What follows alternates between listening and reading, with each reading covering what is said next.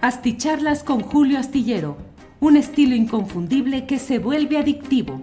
Un análisis inteligente y profundo para entender los entretelones de la política mexicana. It's that time of the year. Your vacation is coming up. You can already hear the beach waves, feel the warm breeze, relax, and think about work. You really, really want it all to work out while you're away. Monday.com gives you and the team that peace of mind. When all work is on one platform and everyone's in sync, things just flow wherever you are. Tap the banner to go to Monday.com. Hi, I'm Daniel, founder of Pretty Litter. Cats and cat owners deserve better than any old fashioned litter. That's why I teamed up with scientists and veterinarians to create Pretty Litter. Its innovative crystal formula has superior odor control and weighs up to 80% less than clay litter. Pretty Litter even monitors health by changing colors to help detect early signs of potential illness. It's the world's smartest kitty litter. Go to prettylitter.com and use code ACAST for 20% off your first order and a free cat toy. Terms and conditions apply. See site for details. Hola, buenas noches, buenas noches, ¿cómo están? Hoy es el martes 28 de febrero de 2023 y como siempre es un gusto poderles saludar en esta videocharla astillada. Gracias por acompañarnos en un día que está cargadito de información. De verdad que no hay ni por dónde entrarle, ni cuál, por dónde empezar o cuál puede ser el tema más interesante. Ya sabe usted que finalmente la planta de Tesla en México se va a instalar en Nuevo León. El presidente de la República, Andrés Manuel López Obrador, ha hablado con el eh, dueño, el principal accionista de Tesla, que es Elon Musk, para plantearle, según lo que ha dicho el presidente de la República, una serie de compromisos en cuanto al asunto ambiental en una entidad Nuevo León y en, un, en una metrópoli como es Monterrey, donde se están produciendo problemas de abasto de agua potable. Sin embargo, pues aquí se habla que será agua tratada y que habrá otro tipo de cuidados que se habrán de realizar. No puedo dejar de decir que de lo que estamos llenos en México es de los profundos y eh, inapelables compromisos ambientales de las empresas que se van poniendo en diferentes partes del país y que la mera verdad, a la hora de la hora, no cumplen lo que prometen, se escabullen, meten a sus abogados, hacen triquiñuela y media y finalmente lo que resulta dañado es el medio ambiente, los recursos naturales de nuestro país. Pero bueno, esperemos a saber exactamente qué es lo que va a suceder en este terreno de lo que eh, se refiere a Tesla. Tesla va a invertir 5 mil millones de dólares em, y va a buscar la producción de un millón de autos eléctricos al año, un millón de autos eléctricos al año. Eh, va a ser importante saber exactamente cuáles son pues, los eh, atractivos, las concesiones que se le dan a Tesla y cuánto va a ser eh, la derrama real en cuanto a empleos fijos, duraderos y otro tipo de beneficios que se puedan tener en ese esquema. Por otra parte, déjeme decirle que em, Hoy también ha habido un intenso debate en la Cámara de Diputados, dos horas y media de fragor declarativo entre morenistas y sus aliados contra panistas y sus aliados, acusándose unos a otros de pertenecer o tener relaciones con el crimen organizado. Desde luego del lado morenista y sus aliados, pues eh, con el hecho contundente del eh, veredicto dado en Nueva York en este jurado ciudadano contra eh, Genaro García Luna, quien fue secretario de Seguridad Pública de la administración de Felipe Calderón. Pero por el otro lado, bueno, el panismo y sus aliados, hablando de que el gobierno del presidente López Obrador mantiene un pacto con los grupos criminales, señalando, bueno, como máxima prueba la del saludo a la madre de Joaquín Guzmán Loera, eh, conocido como el Chapo, y algún otro tipo de argumentaciones que, bueno, no tienen la contundencia de lo que sí presentan los morenistas respecto al juicio de Nueva York, que ahí sí no hay mucho para dónde hacerse, pero ya sabe usted que finalmente la discusión política, pues en eso consiste justamente en el tirar eh, versiones, ataques, eh, deducciones eh, y bueno, tratar de, de afectar al, a la valía pública del adversario. Entonces, bueno, como siempre, muchas gracias, muchas gracias a todos quienes van llegando desde diferentes partes del país y del extranjero. En primerísimo lugar, Kitse dice, ja, soy el like número uno por primera vez en la historia a las 18.51. Madrugó don Julio. Hilda García también dice, suena, es el segundo lugar, y dice, suena increíble y es decepcionante el tema de hoy, pero las malas costumbres no se han erradicado de nuestra sociedad. ¿Cómo poder confiar en estos eventos? Tercer lugar, Verónica Espinosa Nájera que dice, ay, don Julio, ya me anda sacando esto después de andarlo cazando. Muchos saludos a usted y a la tripulación astillero. Luis Cuauhtémoc Rangel Núñez dice saludos desde San Luis Potosí para toda la tripulación astillada. Eder Gutiérrez envía apoyo desde La Paz, Baja California Sur. Dice, qué tragedia lo de Tamaulipas. Acá también necesitamos apoyo en la difusión de lo que hace el Gober mandó comprar un software tipo Pegasus. Es un escándalo. Ándale, de veras que la Paz, Baja, eh, es decir, Baja California Sur, eh, que hacía honor a esta población de La Paz y que tenía un estatus distinto, se ha ido convirtiendo al paso del tiempo con gobiernos de distinto signo político, pues en un lugar donde eh, todo este asunto del crimen organizado y del gandallismo y de la injusticia van avanzando. Y ahora nos dice Eder Gutiérrez que el Gober compró un software tipo Pegasus. Ándale, bueno. Eh, Carolina Pérez, eh, buenas noches, muchas gracias igualmente. Sandra del Río igualmente está en espera. Eh, Ernesto Araiza, Rosalía Hernández, Seven Guest, Tecnohistorias, Ivone Rasti, Sergio Ricardo Alcocer. Y bueno, hasta ahí llegamos por lo pronto. Hasta aquí llegamos con esta em, esta lectura de algunos de quienes han llegado. No se aburran y no se enojen y no me echen la bronca de que para qué saludo a tanta gente. Forma parte de la historia de la videocharla astillada. Un día de estos voy a llegar directito. A, B, C, X, Y, Z. Muy buenas noches, gracias, porque también entiendo que hay gente que lo que quiere es brevedad, es contundencia, es que de manera clara se aborden los temas. Bueno, el tema de esta noche es un tema muy complicado. Nuevo Laredo y la frontera de Tamaulipas con Estados Unidos es una zona que históricamente ha sido cuna de jefes de grupos oscuros y al mismo tiempo asiento todo lo que es eh, Tamaulipas y en particular esta zona fronteriza, pues de todos esos intereses que tienen ahí, el brinco, el salto precisamente hacia Estados Unidos. Ya sabe usted que en Estados Unidos no se dan cuenta los gringos, ni los policías, ni los aduanales, ni las agencias, ni nadie. Entran los mexicanos, entran los cargamentos mexicanos y solitos se van distribuyendo por todas las calles de Estados Unidos sin participación de los gringos, porque ellos, bueno, ya ven a la gobernadora de Arizona que la están acusando de haber recibido dinero y algunas cosas de parte del cártel de Sinaloa. Pero en general hay una especie de absolución previa de los gringos que se reservan el derecho de acusar a los otros, pero nada contra ellos. Bueno, pues en este asunto usted sabe lo que es eh, eh, estos lugares calientes, Matamoros, eh, Reynosa y Nuevo Laredo, que son las tres poblaciones principales que están en esta frontera tamaulipeca.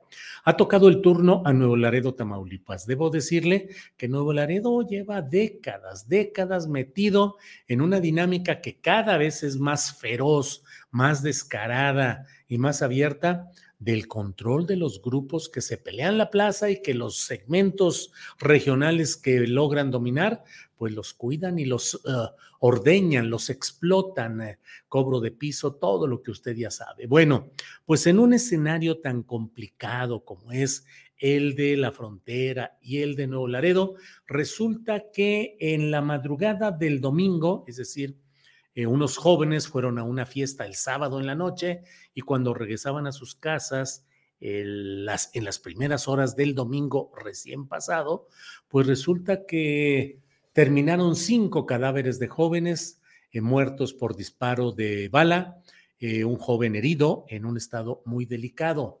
eso sucedió el domingo a primeras horas, tres y media, cuatro y media de la mañana hasta hoy en la tarde de este martes, que en términos de lo que fluye en las redes sociales y de lo que se comenta y se exige en las redes sociales, pues la verdad es que pasó mucho tiempo, porque pues es imposible creer que los mandos... Eh, los efectivos militares que tienen mandos que les exigen reportar puntualmente lo que sucede en cada uno de los hechos en los que participan, pues no tuvieran una respuesta rápida. Pero bueno, el hecho es que hasta hoy, martes, habiendo sucedido en las primeras horas del domingo, pasaron 24 horas hasta llegar a las tres y media o cuatro y media del lunes y luego eh, las eh, tres o tres y media o cuatro y media del martes y hasta en esta tarde emitió un comunicado la Secretaría de la Defensa Nacional. Le voy a decir que me parece muy complicado el que el, otorgar una alta credibilidad a lo que está planteando la Secretaría de la Defensa Nacional. Eh, es un comunicado que me parece que tiene muchos puntos que tiene que batallar mucho la autoridad castrense para demostrarnos que son ciertos.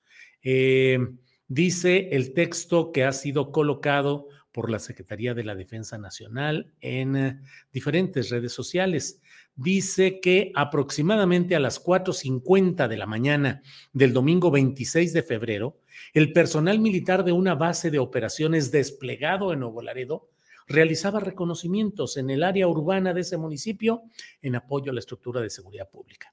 Cuando oyeron disparos de armas de fuego, poniéndose en alerta, avanzando a la dirección donde se escucharon. Posteriormente, visualizaron un vehículo tipo pick-up con siete individuos a bordo, quienes se trasladaban a exceso de velocidad, con las luces apagadas y sin placas, cuyos integrantes, al observar la presencia de las tropas, aceleraron velocidad de manera intempestiva y evasiva, deteniendo su marcha al impactarse después con un vehículo que estaba estacionado. Esta es la relatoría que hace la Secretaría de la Defensa Nacional y agrega, de esta situación, al escuchar un estruendo, el personal militar accionó sus armas de fuego. Le repito esta parte. De esta situación, al escuchar un estruendo, el personal militar accionó sus armas de fuego. Suceso que actualmente diversas autoridades se encuentran investigando para determinar la veracidad de los hechos. De manera preliminar se observó una persona ilesa, una herida y cinco personas sin vida. A la persona que resultó herida se le brindó la atención, solicitando el apoyo de una ambulancia para ser evacuado a una instalación sanitaria. Ante estos hechos se efectuaron las siguientes acciones y dice la, la Sedena, el mando militar, coordinación con la Fiscalía General de la República, con la Comisión Nacional de los Derechos Humanos, con la Unidad de Vinculación Ciudadana de la Sedena y bueno, Dice aquí este comunicado, el ejército y la Fuerza Aérea mexicanos refrendan su compromiso. Bueno, lo estoy leyendo y mire nada más lo que son las cosas. Aquí lo tengo y no se lo he ido poniendo. Bueno, dice el ejército y la Fuerza Aérea mexicanos refrendan su compromiso de trabajar con estricto apego al Estado de Derecho y con pleno respeto a los derechos humanos, brindando todas las facilidades a las autoridades y a los organismos nacionales y estatales defensores de los derechos humanos, acatando cualquier resolución que las autoridades determinen. Esta es la narrativa que ofrece después de 48 horas la Secretaría de la Defensa Nacional, donde atribuye al estrépito causado, al ruido escandaloso causado por una camioneta al chocar con otro vehículo.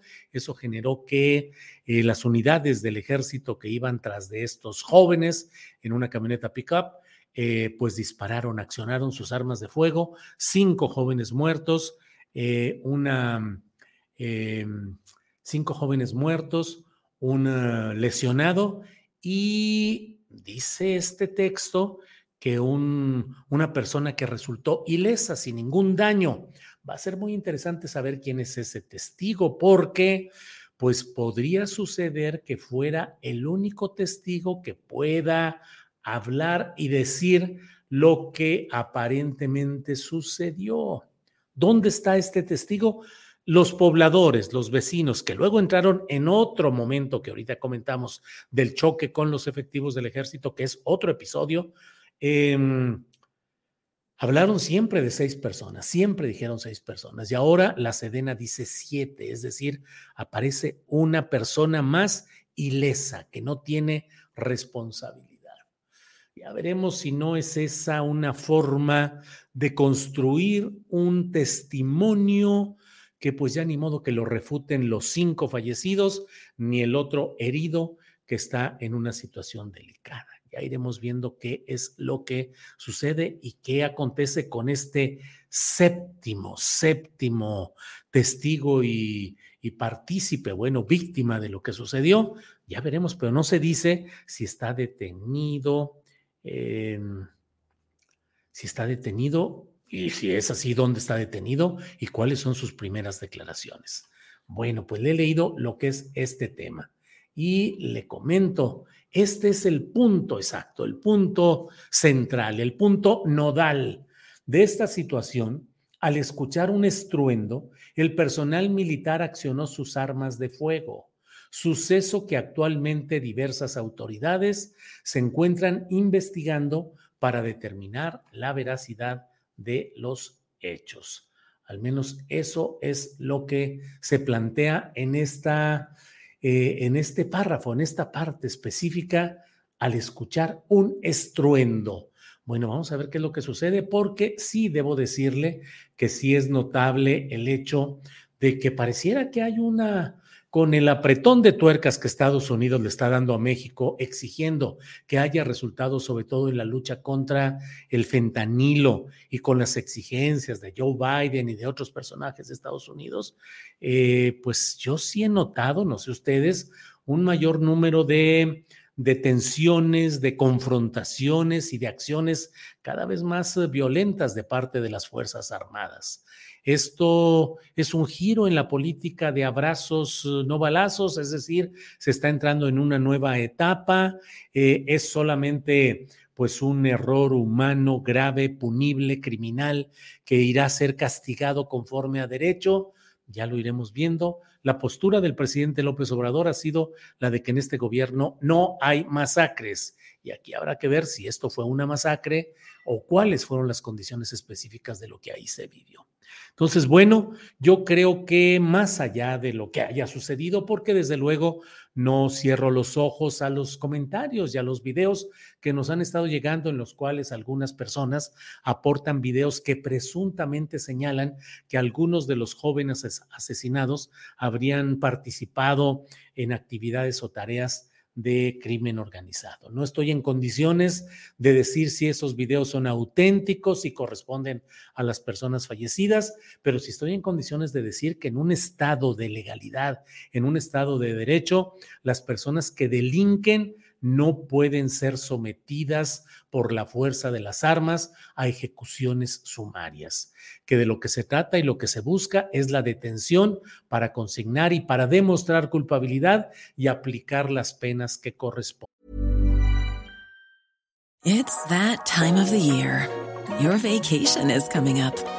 You can already hear the beach waves, feel the warm breeze, relax and think about Work. You really, really want it all to work out while you're away. Monday.com gives you and the team that peace of mind. When all work is on one platform and everyone's in sync, things just flow wherever you are. Tap the banner to go to Monday.com. Millions of people have lost weight with personalized plans from Noom, like Evan, who can't stand salads and still lost 50 pounds. Salads, generally, for most people, are the easy button, right? For me, that wasn't an option. I never really was a salad guy. That's just not who I am. But Noom worked for me. Get your personalized plan today at Noom.com. Real Noom user compensated to provide their story. In four weeks, the typical Noom user can expect to lose one to two pounds per week. Individual results may vary. Sin embargo, sé también y entiendo el hecho de que en determinadas circunstancias el uso de la fuerza es necesario de manera eh, adecuada, con protocolos que han sido establecidos y ese uso de la fuerza puede eh, terminar, puede llegar al exterminio de la vida física de quienes no atiendan esos eh, protocolos y esos requerimientos de la fuerza pública.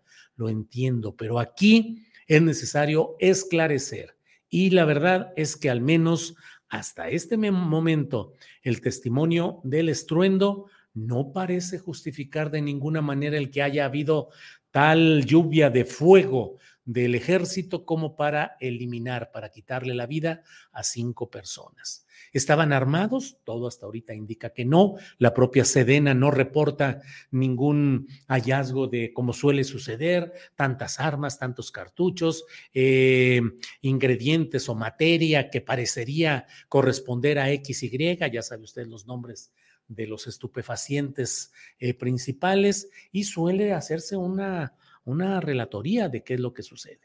Bueno, pues eso no se ha dado y recordemos que el, eh, son dos escenas que no debemos confundir porque he encontrado en las redes sociales algunas personas que dicen, Julio, pero si ya se vio ahí cómo los soldados disparaban al suelo y cómo hubo jaloneo y después de eso mataron a cinco personas. No, no es así.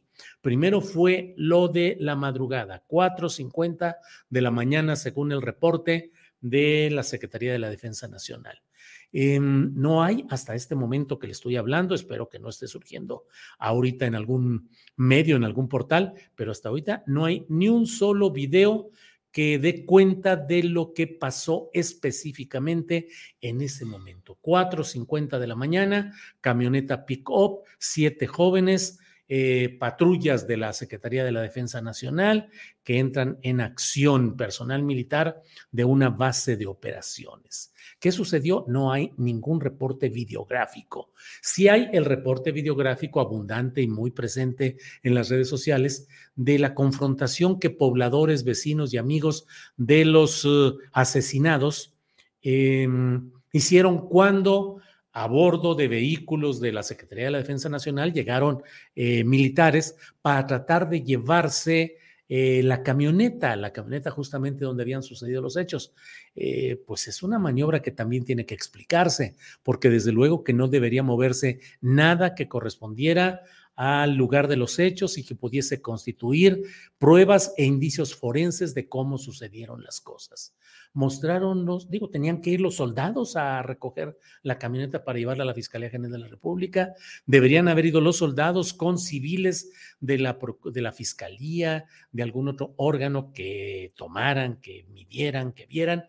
No sé cuál sea exactamente lo que ahí se pretendió hacer, pero la mecha se prendió cuando quisieron llevarse eh, con una grúa la camioneta donde habían sucedido estos hechos.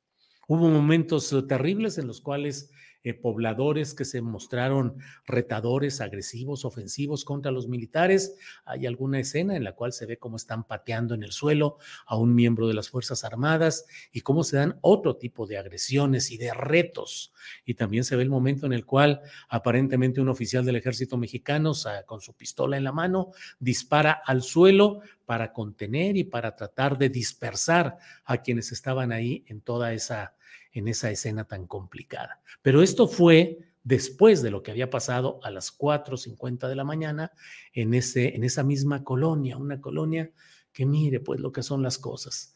Eh, claro que debe ser uno de los menores agravios que reciben pobladores de aquellos rumbos, pero esa eh, voracidad de los mandatarios para conseguir e imponer que les pongan sus nombres a las colonias, a los puentes, a las clínicas, a las escuelas. Bueno, pues esta colonia donde sucedió todo esto en, en Nuevo Laredo, Tamaulipas, es, eh, es la colonia eh, Manuel Cavazos Lerma, que fue aquel salinista que fue gobernador del estado de Tamaulipas. Colonia Manuel Cavazos Lerma.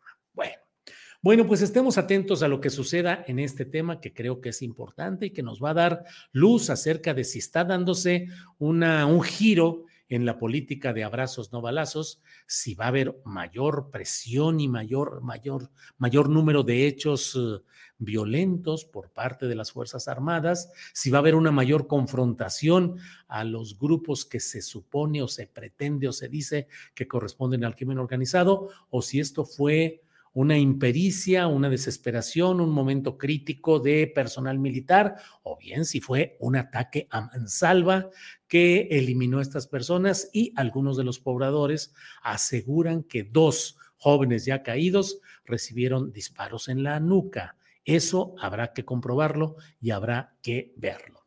Bueno, pues hasta por aquí. Miren, aquí me dicen, véngase a Nuevo Laredo.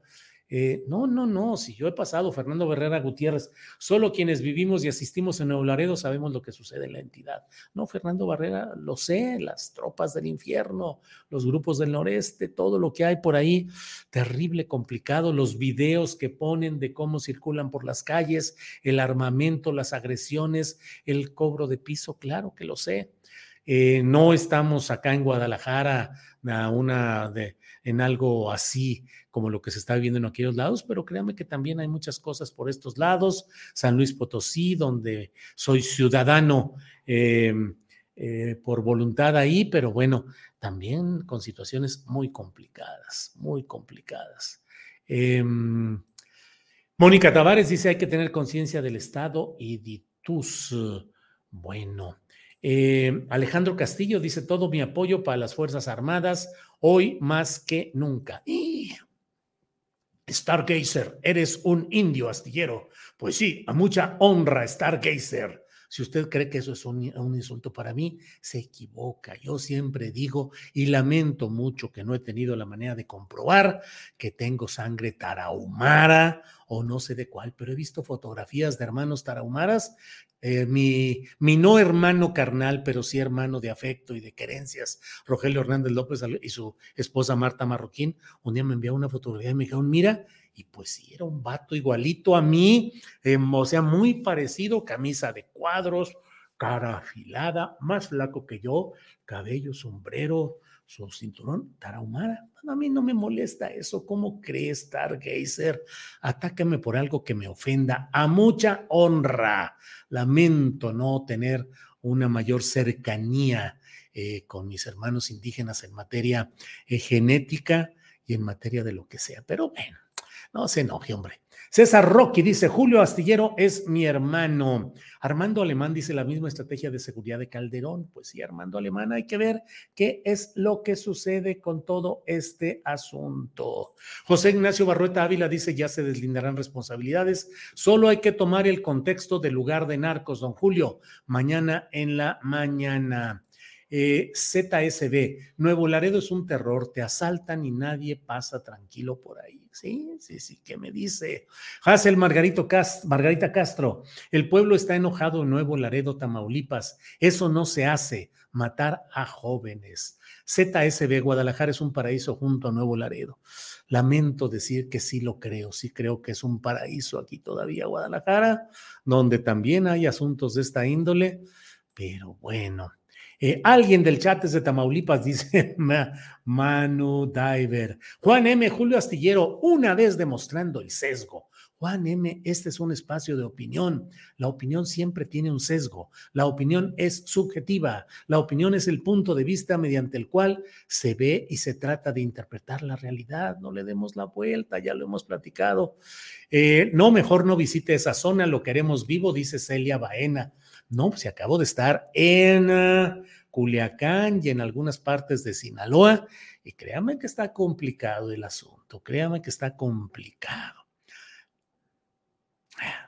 Las maquinitas para jugar que son puestas en todas las tienditas y les ponen un escudito que dice eh, autorizado. No dice autorizado, pero el escudito indica que está autorizado y que ya pagaron el derecho de piso. Y eso implica millones de pesos al día. Y en lo político, créanme que cuando leo gente que se enoja y que dice, eh, son acusaciones esas de que el narco está interviniendo en la política, ¿qué les digo? Lo que he escuchado de gente confiable, lo que he platicado, lo que me he informado de por allá. Híjole, híjole, híjole. Eh, ZSB, Julio, te aseguro que esa gente no estaba en misa de 6 a.m. ni rezando. No, pues desde luego que no, pero tampoco es para que los mataran. Habrá que ver qué es lo que digan, pero como dice aquí Emanuel Castillo, se debe investigar.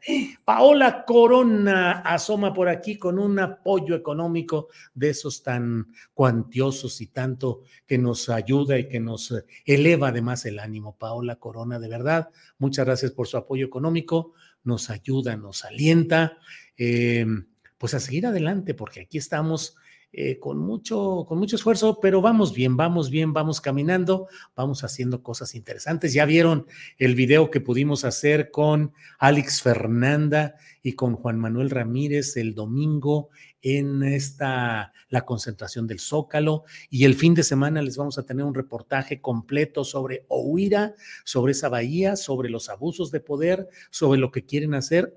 estamos haciendo ya cosas un poquito más eh, elaboradas que cuestan, todo cuesta, pero ahí vamos caminando.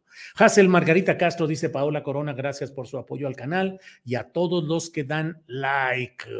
Militares inocentes, dice Gabriel García. Eh, Julio, ¿cómo erradicar esa red de delincuencia que sembraron desde los poderes ejecutivo, legislativo y sobre todo el judicial? Pero en su, pregunta Francisco Javier Franco, no sé, Francisco Javier, la verdad es que siempre he sido un hombre muy escéptico, siempre he sido alguien que siempre trata de pensar y de preguntar qué hay detrás, que no se va con la finta, que no se va con lo aparente, siempre he tratado de hacerlo así y siempre que he pensado que se puede llegar a mm, algún momento y alguna circunstancia en la que se avance en nuestro país. Y hay ocasiones en la que ya a una edad como la mía, ya veo la distancia y digo, ay, jole, se me hace que no me va a tocar ver algún cambio profundo, real, duradero. La verdad, si me si molesta lo que digo para quienes creen que sí están cambiando profundamente las cosas, les pido me disculpen, pero yo a mi edad y desde mi punto, desde mi mirador, no veo tantas cosas para emocionarme. Alfredo Liscano dice, Julio es un conservador amigo de Broso y de Ciro. Ah, Alfredo Liscano, eso de conservador, no me eche usted, eh, por favor, conservador. Bueno, de Broso he tenido siempre una buena relación y lo respeto. Hace mucho que no cruzo ni una línea con él, ni, ni una palabra. Con Ciro fui compañero ahí en imagen en mesas a las cuales fui invitado, no por él, pero fui invitado para estar en mesas de análisis y desde luego pues mantengo una relación civilizada con, con Ciro, pero de eso a que sea amigo y que sea conservador, bueno, pues así están los que los que están ahí. Alfredo Carrillo, eso es lo que celebro de este canal. De mi parte, gracias por la apertura. Bueno, bueno. Em, muy bien, Val Marín. Pues sí, pero si les hubieran disparado los militares, ahí no pasa nada, más que lo sentimos mucho. Em,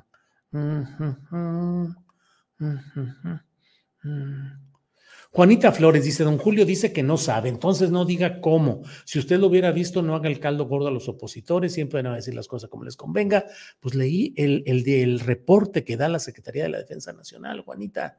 Lo leí, ese es el reporte oficial de la Secretaría de la Defensa Nacional. Bueno, pues ya me he echado mucho choro aquí, mucho. Eh, José Ignacio Barrueta dice, sí, mi amigo, eh, del mero Tamaulipas, pariente del grupo Caballo Dorado. Órale, José Ignacio. Muy bien. Eh, yo no confío en el ejército, soy de la generación X, dice eh, Martín. David Pulido Cruz dice, soy de Tamaulipas, Tamaulipas, oremos por nuestros gobernantes para que tengamos justicia, paz, armonía y prosperidad. Uno de Timoteo 2, 1, 4. Bueno, David Pulido, y luego me echan una bronca porque les digo, lo que veo que está sucediendo en Tamaulipas no crea que me emociona como para decir que las cosas están cambiando. ¿eh? La verdad es que mm, en Tamaulipas creo que está cambiando la planilla o la plantilla de operadores, pero bueno, Néstor Trejo dice, me da gusto encontrar esta transmisión en vivo. Saludos desde San Luis Potosí, especialmente de Cárdenas, tierra de ferrocarrileros. Y Néstor, ahí viví yo algún año cuando estaba chavito en Cárdenas, San Luis Potosí, cuando mi padre Julio Hernández Tonche fue secretario general de la sección 4 del Sindicato de Trabajadores Ferrocarrileros de la República Mexicana. Y no me vayan a decir que como líder charro mi papá, fue líder vallejista del movimiento vallejista eh, sufrió cárcel, sufrió, sufrimos la destitución de mi padre durante cinco años sin tener el empleo. Los ferrocarrileros lo que saben hacer, pues es lo que se refiere a su especialidad. Y bueno, pues no hubo, cinco años estuvo mi padre eh, fuera del servicio ferroviario y varios meses en la penitenciaría de San Luis Potosí, acusado de ser eh, dirigente del vallejismo en San Luis Potosí en aquella oleada represiva de Adolfo López Mateos, que ahora lo quieren elevar a los altares por no sé cuántas cosas, pero que fue un represivo, un desaprensivo, no ejecutó el poder, lo cedió a otros y se dedicó a la diversión y al cotorreo. Adolfo Viajes Paseos, le decían, se la pasaba viajando, paseándose, y otros decían que no eran viejos, sino viejas. En fin, no me meto en esos terrenos. Horacio Franco, querido Horacio, mis grandes respetos y cariño por siempre, querido Julio, siempre se aprende de ti. Horacio, gracias, con mucho afecto, con tu presencia de los viernes y tu amabilidad constante, es más que suficiente, pero muchas gracias. Bueno, pues seguimos, um, seguimos, nos vemos mañana de una a tres de la tarde. Vamos a tener no le digan a nadie, pero mañana vamos a platicar con el doctor Alfredo Jalife. Vamos a hablar con Alfredo Jalife a ver qué nos dice de todo lo que ve que está sucediendo, todo lo que está aconteciendo, la marcha o la concentración del domingo, el litio, a ver cuántas cosas. Nos vamos a echar 30, 40 minutos, así es que acompáñenos mañana. A la una de la tarde empezamos, a la una diez creo, algo así, con Alfredo Jalife. Nos vemos mañana de una a tres de la tarde. También nuestra mesa de periodismo con Arturo Cano, con Juan Becerra Costa y con Alberto Najar. Por hoy, gracias, muchas gracias a todos ustedes. Eh, Julio Astillero debería ser director de Notimex, dice César Rocky. Usted no me quiere, César Rocky. Imagínese que llego yo ahí este, con tanta bronca y todo. En dos patadas estoy, me echan para afuera. Gracias, gracias. Debemos tener esperanza. Roma no se hizo rápido, dice Frank Pérez. Bueno, gracias. Hasta pronto. Buenas noches. Hasta mañana.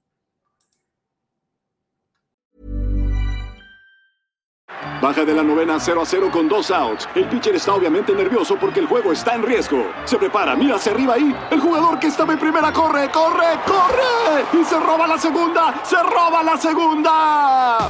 Róbate tú también la segunda al comprar 8 galones o más con la app Fuel Forward en 76 y llévate boletos al 2x1 para los Dodgers. Ve las reglas oficiales para detalles. Hasta agotar existencias. Válido de marzo 28 a agosto 14, 2024. Copyright 2024 Philips 66 Company. Todos los derechos reservados. En Sherwin Williams somos tu compa, tu pana, tu socio, pero sobre todo somos tu aliado, con más de 6.000 representantes para atenderte en tu idioma y beneficios para contratistas que encontrarás en aliadopro.com. En Sherwin Williams somos el aliado del PRO.